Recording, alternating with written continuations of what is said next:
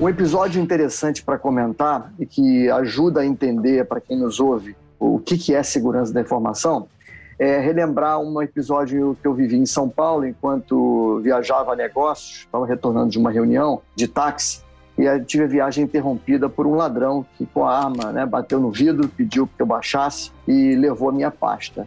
Naquele momento, de imediato, né, a gente fica pensando o que tem dentro da pasta. Eu me lembrava do notebook, da minha agenda e bloco de anotações das reuniões, entre outros pequenos documentos e utensílios. E aí, de imediato, você pensa no notebook, né? Equipamento, computador, caro, possivelmente com terabytes de dados ou megabytes de dados, quando na verdade esse era um ativo mais seguro da minha pasta, porque o notebook contava com criptografia nativa no hard disk. Então, é improvável que alguém pudesse ter acesso às informações desse notebook. Por outro lado, o que era mais exposto e oferecia maior risco para mim era o meu caderno de anotações, que tinham, obviamente, registros de nomes, telefones, discussões em inúmeras reuniões, com inúmeros clientes reuniões internas. E esse sim, estava ali desprovido de qualquer proteção. Isso dá uma boa ideia do que, que segurança da informação e proteção dos negócios significa. Né? É muito além da segurança digital, passando também pela segurança física, segurança das pessoas e de qualquer ativo físico sujeito a ameaças que possam comprometer a confidencialidade, a integridade ou a disponibilidade da informação. Com mais de 25 milhões de downloads, o Resumo Cast é o maior podcast de livros para empreendedores do Brasil. Prepare-se agora para abrir a sua mente. Nessa tribo, o retorno sobre o investimento do seu tempo é sempre garantido. Fique agora com os hosts Gustavo Carriconde e eu, Renata Libérica.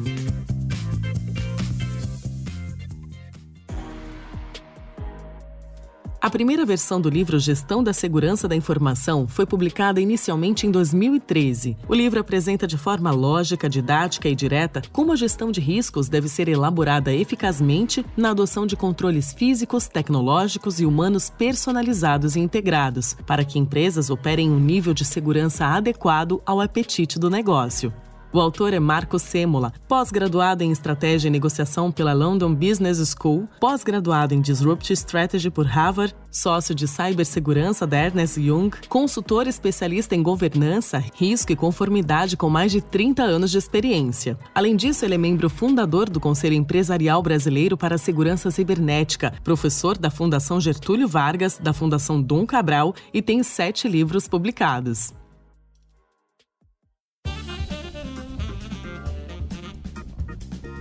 Olá, eu sou Gustavo Carriconde seja bem-vindo a mais um episódio do Resumo Cast sobre o livro Gestão da Segurança da Informação. Eu sou Marcos Sêmula, sócio da UI, consultor de segurança da informação, autor de alguns livros nessa área e professor de MBA.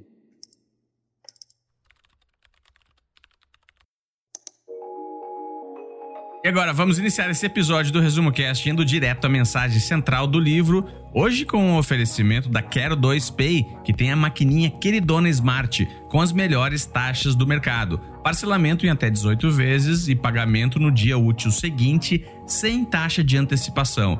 E se você está escutando esse episódio em janeiro de 2022, a Quero 2Pay está com uma promoção onde a maquininha que custa normalmente 12 vezes de R$ 79,90 está por 12 vezes de R$ 9,90 e frete grátis. E usando o cupom ResumoCast10 na compra da sua maquininha queridona Smart, você ainda vai ganhar 10% de desconto. Então acesse agora mesmo resumocast.com.br barra Quero 2Pay e conheça a maquininha da Quero 2Pay com as melhores taxas do mercado. A mensagem central do livro é justamente oferecer aos líderes empresariais uma visão estratégica de curto, médio e longo prazo sobre como eles devem encarar os riscos ao seu negócio baseado nos riscos da informação.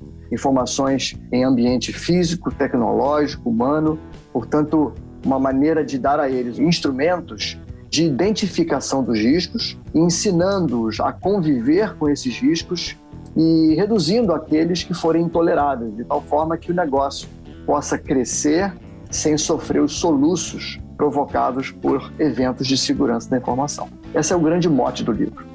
Agora, para você entender de uma vez por todas qual é o impacto da segurança da informação, o autor traz uma analogia muito interessante, então presta atenção.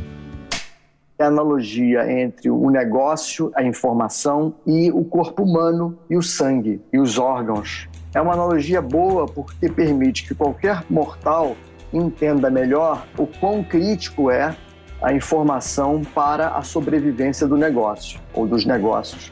Vamos imaginar o seguinte: o corpo humano, e aí independe se você é homem, mulher, se você é alto ou baixo, gordo ou magro, nós dependemos, enquanto seres humanos, de vários órgãos né? e sistemas também, como respiratório, entre outros. Para que esses órgãos funcionem e os sistemas que dependem desse órgão ou desses órgãos funcionem, é preciso que o sangue circule. Esse sangue tem que ter qualidade, tem que ser um sangue, eu diria, controlado controlado de vírus, de, de bactérias, de qualquer coisa que possa comprometer o sangue e que, por sua vez, possa comprometer órgãos específicos, levando ao colapso de algum sistema que, dependendo da sua criticidade, pode provocar a morte do indivíduo. A mesma coisa acontece com os negócios e essa relação de causa e efeito tem aumentado uma vez que a gente está entrando na era digital com muita força, né? Imagina uma informação, um banco de dados comprometido por uma ameaça cibernética pode comprometer sistemas que, por sua vez, comprometem processos de negócio. E a depender da relevância desse processo de negócio, você tem danos à tua empresa, que podem ser financeiros, podem ser operacionais ou reputacionais. A depender do tamanho desse dano, a empresa quebra. Então a gente está falando de uma analogia que nos ajuda a entender esse alto grau de dependência que os negócios têm da informação segura, assim como o corpo humano tem de um sangue seguro. Se compararmos momentaneamente as fases da evolução corporativa, especificamente a forma como as empresas usavam a informação e geriam seus negócios, percebemos nítidas mudanças nas ferramentas com o passar dos anos. Décadas atrás, as informações eram tratadas de forma centralizada e ainda pouco automatizada. A tecnologia da informação engatinhava e figurava primeiramente apenas como uma nova e promissora ferramenta, principalmente se considerarmos as limitações de armazenamento iniciais e os preços proibitivos dos primeiros grandes computadores mainframes. Contudo, logo os investimentos da indústria de alta tecnologia foram sendo amortizados e seus frutos foram se tornando mais acessíveis. Apesar de as empresas terem muita informação em documentos manuscritos, nos conhecidos arquivos de ferro, os mainframes foram herdando mudando gradativamente a função de central de processamento e armazenamento de dados. Logo veríamos terminais espalhados pelos ambientes das empresas, inicialmente um único por departamento, que permitiam consultas remotas. Compartilhar informação passou a ser considerado uma parte moderna de gestão necessária a empresas que buscavam maior velocidade nas ações. Diante disso, surgiram em seguida as primeiras redes de computadores e, paralelamente, as informações passavam a ser digitalizadas e os processos automatizados. Mais alguns anos e as empresas experimentavam e aplicavam como nunca a tecnologia da informação ao negócio, atingindo altos níveis de conectividade e compartilhamento. Os antigos, mais sobreviventes mainframes não cumpriam mais sozinhos a tarefa de armazenar e processar as informações. Os computadores tomavam conta dos ambientes de escritório, quebravam o paradigma de acesso local à informação e chegavam a qualquer lugar do mundo através da rede mundial de computadores, a internet internet. Simultaneamente a toda essa evolução, a rede corporativa ganhava desempenho e igualmente se pulverizava. Passava a representar o principal canal de distribuição de informações internas e externas e de interligação de ambientes e processos, culminando com a integração dos parceiros da cadeia produtiva. Qual, na tua opinião, são os mais erros mais comuns aí que cometidos em termos de segurança da informação? Eu consigo elencar rapidamente cinco grandes erros cometidos pelas empresas. Eu não me refiro a empresas de portes específicos, eu posso generalizar.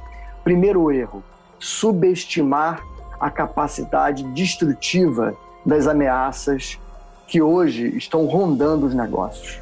Né? Uh, segundo erro, é não ser capaz de compreender os riscos. Terceiro erro, que está muito ligado ao segundo, alimentar uma percepção equivocada de que o risco é apenas digital. Quarto erro, acreditar que aquele negócio, aquela empresa está segura.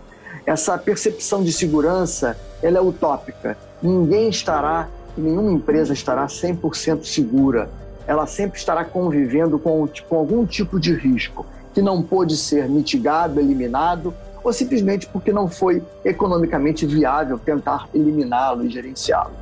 E o último grande erro cometido pelas empresas, acreditar que a segurança da informação possa ser tratada como um projeto, com início, meio e fim.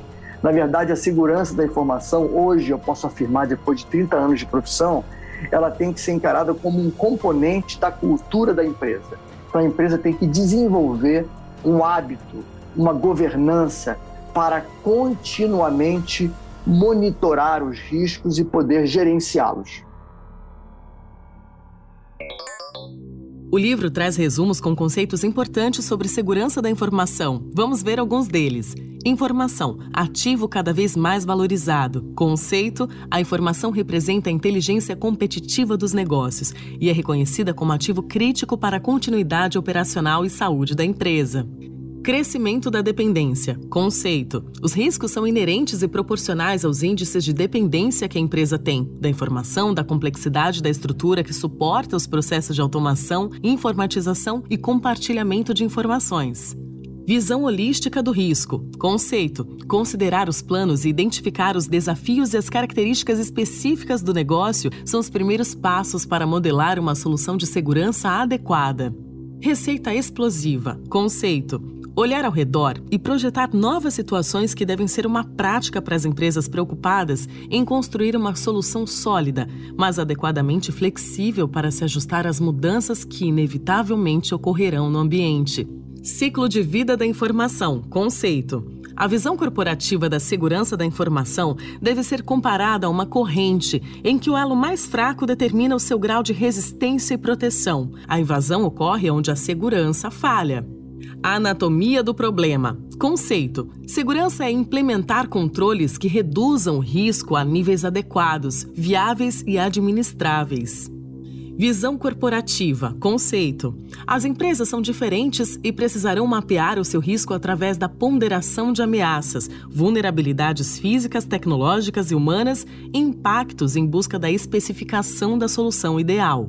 Pecados praticados. Conceito. Aprender com as experiências e erros cometidos por terceiros faz parte do processo de crescimento, mas aprender com os próprios deve fazer parte do seu processo de sobrevivência. Conscientização do corpo executivo. Conceito: somente com o apoio executivo, as ações de segurança ganharão autonomia e abrangência capazes de incidir corporativamente sobre os furos de segurança. Retorno sobre o investimento. Conceito: projetar o ROI de ações integradas e alinhadas com as diretrizes estratégicas da empresa representará a eficaz ferramenta de conscientização e sensibilização do executivo, a fim de ganhar o seu comprometimento. Posicionamento hierárquico. Conceito: Autonomia e posicionamento estratégico são condições primordiais para sustentar um processo dinâmico de administração de segurança eficiente. Gerência de mudanças. Conceito. A segurança deve ser tratada como um processo corporativo capaz de considerar as inevitáveis mudanças físicas, tecnológicas, humanas e contextuais e reagir dinamicamente. Modelo de gestão corporativa de segurança. Conceito. O fato de existir agora um modelo de gestão que sirva de bússola não garante o sucesso de sua implantação. É preciso ter uma estrutura humana multiespecialista, dedicada e embasada conceitualmente, sempre em busca de atualização.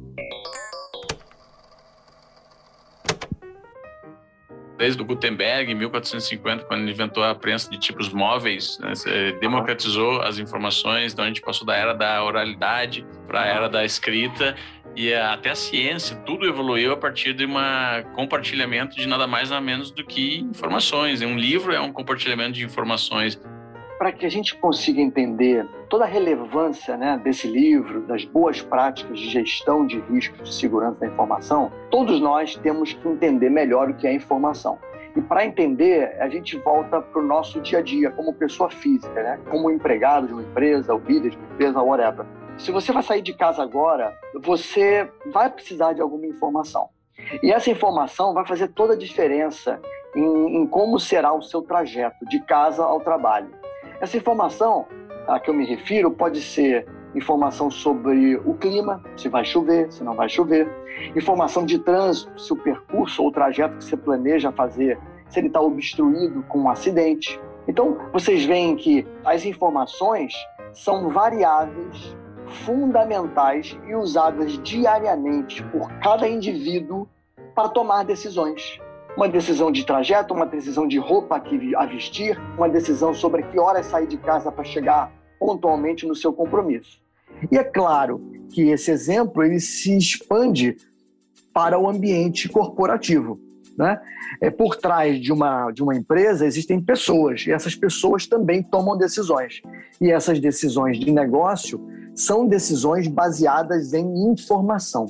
Portanto, quanto melhor as empresas puderem obter, é, armazenar, manusear, transportar informações, mais valor elas serão capazes de extrair dessas informações. Então, um homem de negócios, uma pessoa de negócios, um executivo de negócios que tiver diante de uma necessidade de tomar uma decisão, mais informações ou informações mais qualificadas, há uma maior tendência dele tomar uma melhor decisão. Então, é sobre isso que a gente está falando. Né?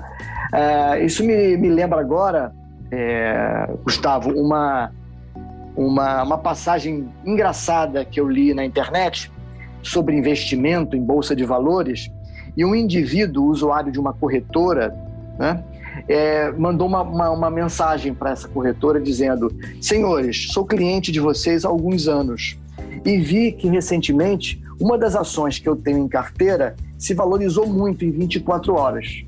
Vocês poderiam, por gentileza, me mandar uma informação quando isso voltar a ocorrer novamente, para que eu possa aumentar a minha posição de investimento nessa determinada ação? Né? Isso é um tanto quanto engraçado. Por quê? Porque o que ele está pedindo é o que todo mundo no mundo quer. Né? Saber antes quando um fato vai acontecer. Né? É claro que é um pedido uh, utópico, né? É, ninguém poderia dar essa informação para esse indivíduo, mas isso mostra que ter informações, às vezes por um lapso de tempo pequeno, mas antes de todo mundo, faz toda a diferença na hora de tomar qualquer tipo de decisão. É sobre isso que a gente está falando. Proteger as informações que representem diferenciais competitivos para o negócio. Agora preste atenção em mais alguns conceitos importantes do livro. Continuidade de negócios. Conceito: Para garantir a eficiência da gestão de continuidade de negócios, é preciso construir um processo dinâmico de manutenção de todos os documentos, garantindo a integração e a eficácia em situações de desastre. Desenvolver os planos necessários a partir de uma análise de riscos prévia e de uma análise de impacto nos negócios é a melhor forma de aumentar a eficácia e o retorno sobre os investimentos. Política de Segurança da Informação. Conceito. Forme um grupo multidisciplinar integrando necessidades e visões distintas e enriquecedoras. Defina um processo de criação, manutenção e divulgação da política envolva a alta direção e inicie os trabalhos com a elaboração das diretrizes e principais normas. Comece pequeno, mas pense grande. A maturidade de segurança de uma empresa está ligada diretamente à abrangência de sua política de segurança e à disseminação de cultura por seus ativos humanos. Treinamento e sensibilização em segurança. Conceito. O nível de segurança de uma corrente é equivalente à resistência oferecida pelo elo mais fraco. O Peopleware representa justamente esse elo. Por isso deve ser alvo de um programa contínuo e dinâmico, capaz de manter os recursos humanos motivados a contribuir, conscientes de suas responsabilidades e preparados para agir diante de antigas e novas situações de risco. Equipe para resposta a incidentes. Conceito. A segurança do negócio depende do tempo em que a empresa mantém seus ativos vulneráveis e à mercê de ameaças que podem explorá-las. Pela complexidade dos ambientes e a velocidade com que as mudanças surgem, é preciso manter ou acionar uma equipe multiespecializada capaz de agir de forma integrada e com velocidade para reduzir o tempo de exposição, minimizando os impactos. O risco da conformidade. Conceito. Cuidado para não acreditar que, por estar conforme ou mesmo certificada em uma norma, sua empresa está segura. Isso não é verdade. Foque em detecção e resposta, buscando a continuidade da operação mesmo em condições degradadas. Trabalhe diligente e constantemente na implementação de controles adequados e planeje-se para a falha. Coloque em prática processos consistentes que, em caso de falha, o façam da forma mais previsível e segura possível.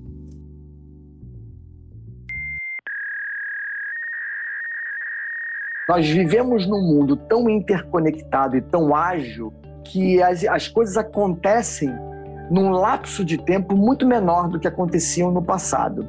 O que, que significa isso? O volume de informações produzidos em um minuto hoje, ele é infinitamente maior ao que foi há uma década atrás. E isso impõe aos decisores, aos que tomam as decisões de negócio, também uma velocidade muito maior para tomar as decisões. Então, qual é a máxima? Que o bom líder é aquele capaz de tomar as melhores decisões no menor tempo possível com as informações que estiverem disponíveis para ele. Ou seja, não dá para esperar ter todo o quebra-cabeças montado para tomar uma decisão.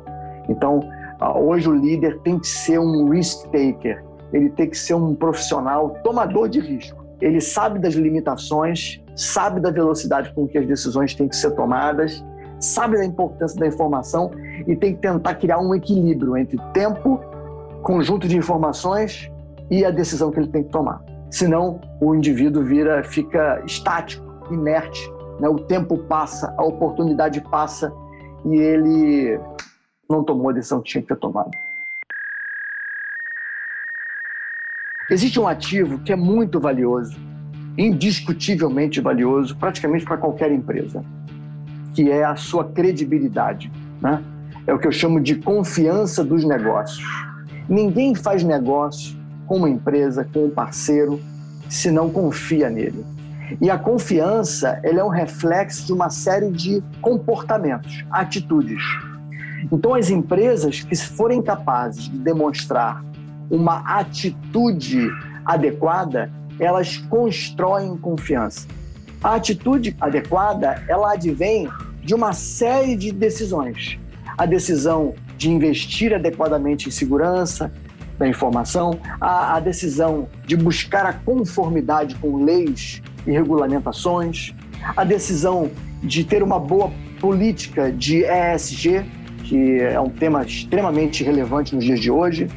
Quando a empresa não é capaz de demonstrar essas boas práticas, as boas intenções, as atitudes que apontem para esses caminhos que eu mencionei, ela começa a destruir o valor. Só que existe um fator interessante. Existem aceleradores de destruição de valor. Além dos que eu mencionei, são os eventos onde há uma quebra de segurança da informação. E esses eventos se multiplicam dia a dia. Você abre o jornal, você vê empresa do setor elétrico teve o seu ambiente industrial atingido e os serviços estão interrompidos. Empresa do varejo tem os seus sistemas principais invadidos, os dados são roubados, os criminosos pedem resgate em dinheiro para devolver o acesso aos dados dessa empresa, enquanto isso ela passa uma semana sem operar a venda nas lojas físicas e nas lojas eletrônicas. Né? Você vê, se empresa do setor de saúde não pode entregar os resultados dos exames a tempo porque o seu sistema de autenticação foi comprometido. Então, não me faltarão exemplos para ilustrar os efeitos de uma empresa que não justamente o risco de ter as suas operações interrompidas ou pior, terem a sua confiança abalada.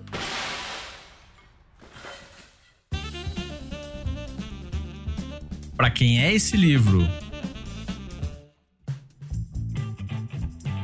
Para os líderes empresariais especificamente, por acreditar que eles, além de serem os responsáveis pelas decisões mais estratégicas de uma empresa, eles naturalmente a tomarem boas decisões, eles educam toda a pirâmide corporativa que depende desse executivo. Todos os profissionais que trabalham nessa empresa e automaticamente todos aqueles profissionais que estão na sua cadeia produtiva, portanto, outras empresas que trabalhem em conjunto com aquela cujo executivo tem maturidade, tem visão de negócio, tem a percepção do risco e toma as decisões certas. O que marcou ou mudou na sua forma de pensar ou agir?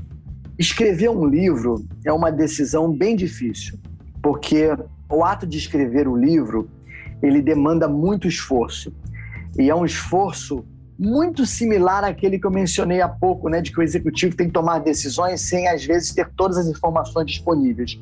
Ou seja, eu precisava reunir na cabeça todas as lições baseadas em erros e acertos que eu mesmo cometi ao longo da carreira como consultor, acreditando que essas lições pudessem fazer a diferença na vida dos demais profissionais de segurança da informação ou profissionais de negócio que não tivessem vivido tudo que eu havia vivido na época. Esse é o primeiro desafio, né? Conseguir reunir essas lições, colocá-las numa linguagem acessível, ampla para profissionais de todos os setores da economia e ao mesmo tempo que pudesse ter aplicação prática, porque afinal de contas o mundo ele é prático, é o mundo real. Então essa foi a minha missão e o meu maior desafio. E a minha surpresa ao reeditar o livro em 2014, foi descobrir também pela convivência com o mercado, né, que continuou, porque eu continuo na área de segurança desde então, ao perceber que 90% do livro escrito em 2002 continuava válido, aplicável e representava ainda um diferencial para as empresas e seus líderes. Que ali eu reuni boas práticas e processos de governança, que seguem válidas e super relevantes e importantes nos dias de hoje. Frase de camiseta. Eu usaria a seguinte frase: Nada é 100% seguro. O segredo é saber gerenciar os riscos e conviver com eles. Desafio para o ouvinte. É um desafio que aparentemente é simples, mas que é um ótimo ponto de partida. Todos vocês que têm cartão de crédito devem fazer uso dele inúmeras vezes ao dia, no posto de gasolina, na loja, no supermercado, né? Pegue o seu cartão, olhe para ele, imagine-se passando esse cartão para a mão de um vendedor que está com você te atendendo na loja e pense o que é que você pode fazer fisicamente no seu cartão de crédito que vai aumentar a sua segurança. Esse é o desafio. Eu tenho a resposta, não vou dizer, mas é o desafio.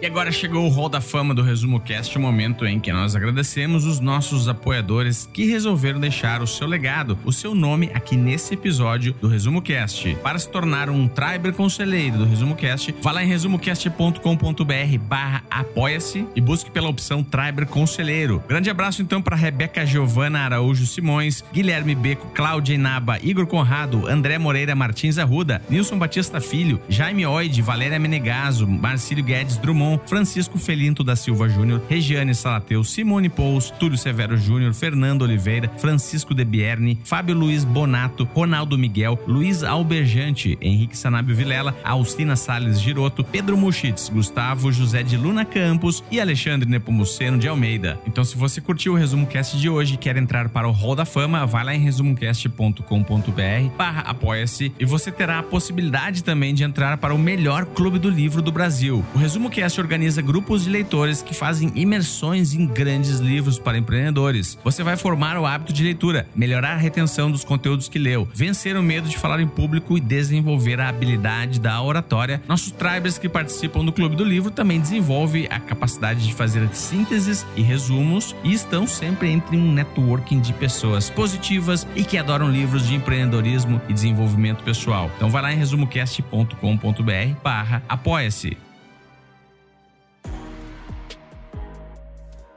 É sempre muito bom falar com o Resumo Cast por algumas razões. Primeiro, pela seriedade com que você, Carriconde, trata o tema, o podcast, né? Mas tem uma razão principal que me Me dá satisfação em estar aqui falando com você de novo. Eu tenho um prazer enorme em poder dividir o pouco que eu aprendi até agora. E a gente sabe o quão difícil é encontrar conteúdo qualificado né, na rede, uma vez que tem muito conteúdo. Eu me sinto muito bem em poder dividir um pouquinho e saber que é, o teu público é qualificado. Então, eu tenho a sensação de que eu consegui alcançar ainda mais pessoas com a mensagem que eu um dia escrevi nesse livro. O meu melhor contato é o LinkedIn, é a rede que eu uso hoje para divulgar conteúdo, debater. Então, me procure no LinkedIn, Marcos Sêmola, fácil de achar e conectem-se a mim. Eu terei o prazer de interagir e publicar para vocês esses conteúdos. O meu livro, ele, eu fui colocado em domínio público esse ano, né, depois que ele completou 20 anos na sua versão original, e ele está disponível para download no site livrodesegurança.com. Em breve, na versão em inglês, no infosecuritybook.com. Obrigado. Resumo Cast de hoje fica por aqui. Tenha uma ótima semana. Eu te vejo na segunda que vem com mais um grande livro para empreendedores.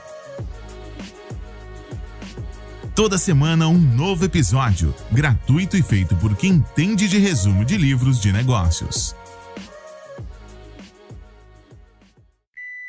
Esse é o desafio.